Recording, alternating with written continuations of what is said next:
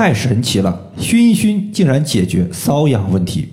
有皮肤病的赶紧收藏。大家好，欢迎来到艾灸治病一百零八招，我是冯明宇。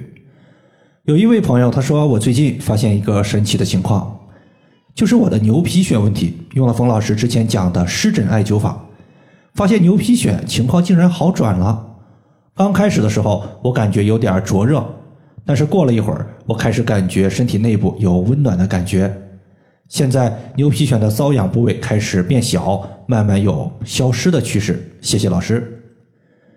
牛皮癣呀，可以说是所有的皮肤病当中特别难治的一个。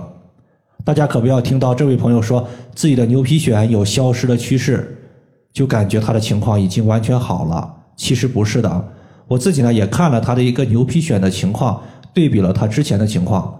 发现呢，情况确实如这位朋友所讲，痒的情况基本上没有了，区域也在缩小，但是距离康复，我认为还是有一段比较长的距离的。现在说完全好了，还为时尚早，最多呢只能说是有效。他的牛皮癣问题呢，一共是用到了三组穴位，这三组穴位呢，对于那些顽固的湿疹、神经性皮炎、蛇皮肤，还有松皮癣以及各种各样的一个。皮肤病，只要它会导致我们皮肤变硬、变厚、瘙痒，这些朋友都是可以考虑试一试的。那么接下来呢，咱们先说第一组穴位，就是阿是穴。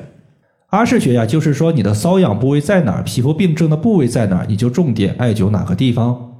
小李他是我微信群里的一个学员，他发现呀，自己的手肘窝出现了一些丘疹和皮肤增厚的问题，痒的让人难以接受。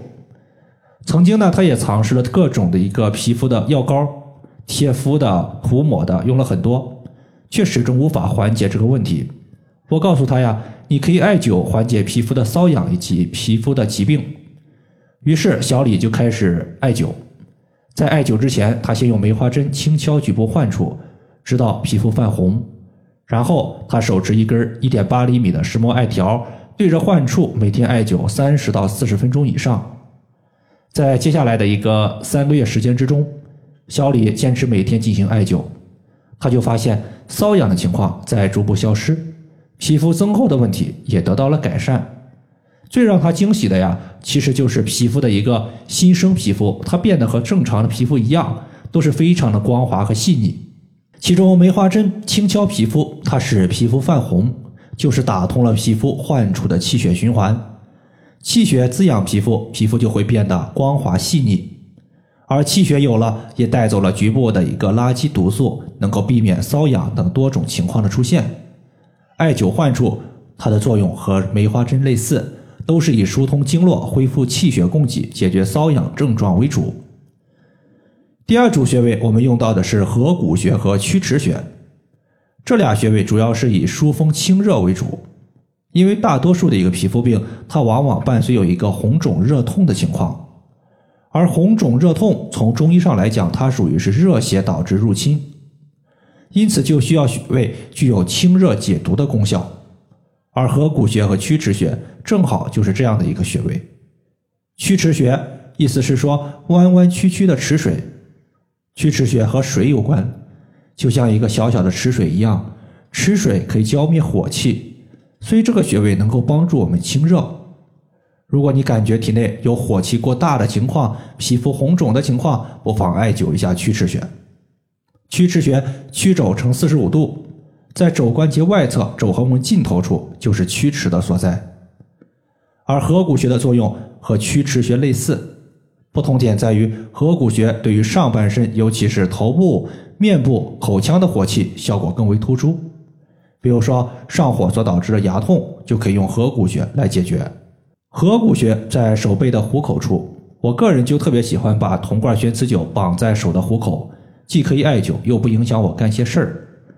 铜罐悬磁灸呢，有很多朋友经常问它和大号的绿烟艾灸罐有啥不同。其实呢，如果你追求更高的燃烧效果和艾灸的穿透力，你可以用大号的绿烟艾灸罐。这个罐呢略大一些，绑在曲池穴可以。但是绑在手的虎口虽然也能用，但是显得会大了点儿。合谷穴呢，就是在手背的虎口处。第三个穴位就是血海穴和三阴交穴，这俩穴位主要是起到一个补血和祛湿的效果。皮肤病的痒，如果我们单从皮肤表面来看的话，它其实是有干湿之分的。有的朋友皮肤都干燥脱皮了，还是痒，这是典型的一个血虚风燥，也就是血液对皮肤的养护力不够。还有的皮肤呢有红疹、有肿胀，像是被水泡发了一样，这是典型的一个风湿，或者说是风湿加热血。第一类需要补血，那么第二类呢？它需要祛湿。血海穴作为血液的海洋，肯定是可以补血的。三阴交穴它隶属于脾经，脾胃主运化，它运化什么呀？运化食物，运化湿气。艾灸三阴交穴能够增强脾对于湿气的运化效率，肯定也是可以祛湿的。而三阴交穴在祛湿的同时，其实也有补血的功效。毕竟我们全身的血液。它都来自于脾胃对于食物的消化。血海穴它是在膝盖的上方，建议大家呢直接手持一根石墨艾条直接灸就行。三阴交穴呢是在脚踝，如果大家不想弯腰的话，直接绑个艾灸罐就行。但是上面的这几个穴位呢，我需要说一下，所有的穴位它都是以手持艾条的效果为最佳，艾灸罐的话会打一定的折扣。血海穴，当我们屈膝九十度的时候，膝盖骨的内侧端往上两寸。三阴交在足内踝的最高点往上三寸。以上就是我们今天所要分享的主要内容。如果大家还有所不明白的，可以关注我的公众账号“冯明宇艾灸”，姓冯的冯，名字的名，下雨的雨。感谢大家的收听，我们下期节目再见。